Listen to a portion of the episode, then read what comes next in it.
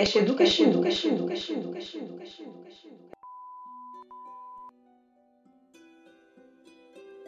Oi, bom dia. Eu, Marcos Viana, graduando do curso de Licenciatura em Ciências Biológicas, e a professora doutora Rosângela Dalla Poça, do Instituto de Estudos do Xingu da Unifespa, conversaremos com vocês sobre a água, sua importância e suas propriedades. Esses relatos acontecerão em cinco episódios de uma série que irá abordar seus parâmetros de sua qualidade e suas aplicações. O planeta Terra tem 70% da sua superfície coberta por água. A fórmula química da água é o H2O, formada por dois átomos de hidrogênio e um átomo de oxigênio. A água, desde os primórdios da raça pensante, já foi definida como um elemento essencial para a continuidade da vida na Terra.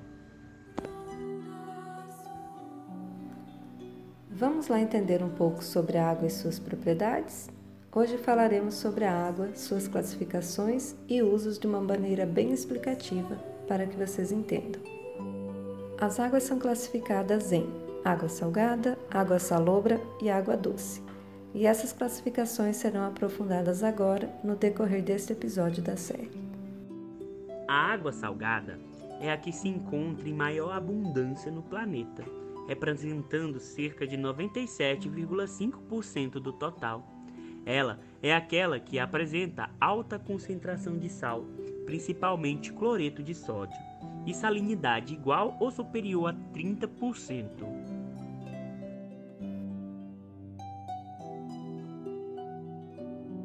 A água salobra é aquela que não apresenta uma quantidade de sais elevadas como a água salgada. Essa água, que possui salinidade entre 0,5% e 30,5%, pode ser considerado um meio termo entre a água salgada e a água doce. Esse tipo é encontrado principalmente em mangues. Por fim, temos a água doce, que possui salinidade igual ou inferior a 0,5%. Apesar do termo fazer alusão ao açúcar, na realidade ele refere-se apenas a uma presença pequena de sal. É o tipo de água que usamos para beber e realizar nossas atividades diárias, como lavar roupas e tomar banho. Agora que vocês já entendem sobre as três classificações da água, vou explicar como nasce um rio. Vamos lá?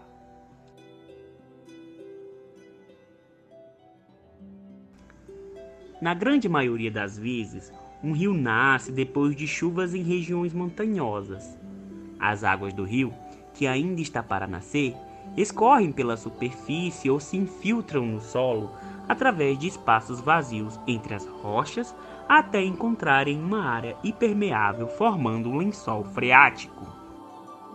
O lençol freático flui subterraneamente acompanhando o desenho do relevo, mas, com o passar do tempo, alguns pontos da superfície ficam muito desgastados pela erosão, permitindo o brotar das águas subterrâneas, que é quando nasce o rio.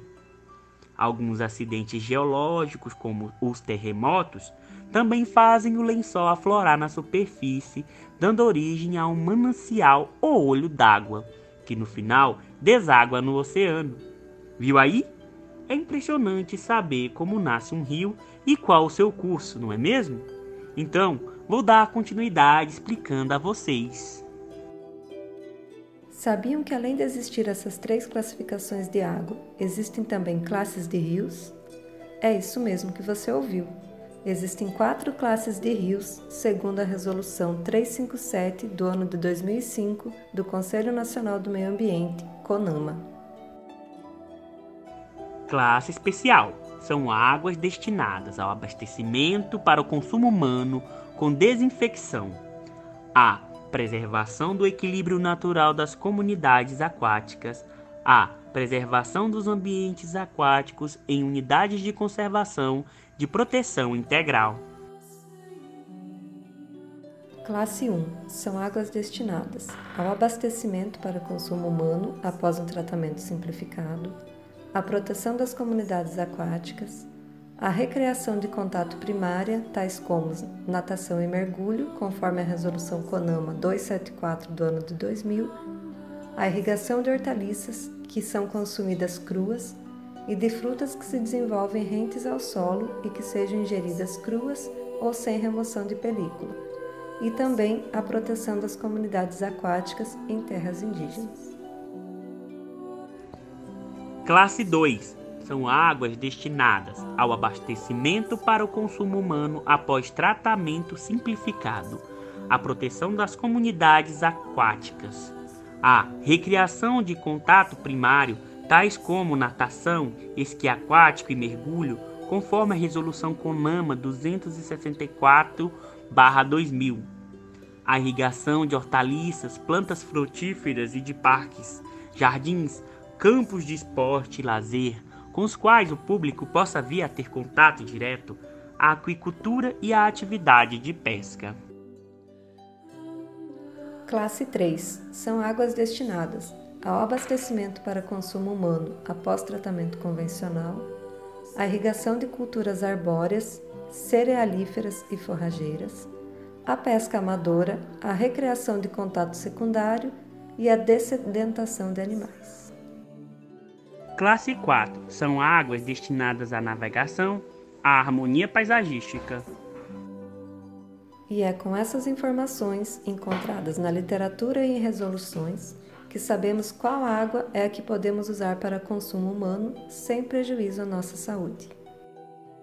Agora que vocês já conhecem um pouco sobre como nascem os rios, as classes do mesmo e as classificações das águas, esse episódio chega ao fim. Porém, não fiquem tristes, tem mais. O próximo episódio abordará uma temática muito interessante sobre as análises dos parâmetros físico-químicos da água. Espero que vocês gostem. Voltaremos em um outro episódio. Obrigado pela atenção e até mais. Água que nasce na fonte serena do mundo e que abre um profundo brotão. Água que faz inocente riacho e deságua na cor.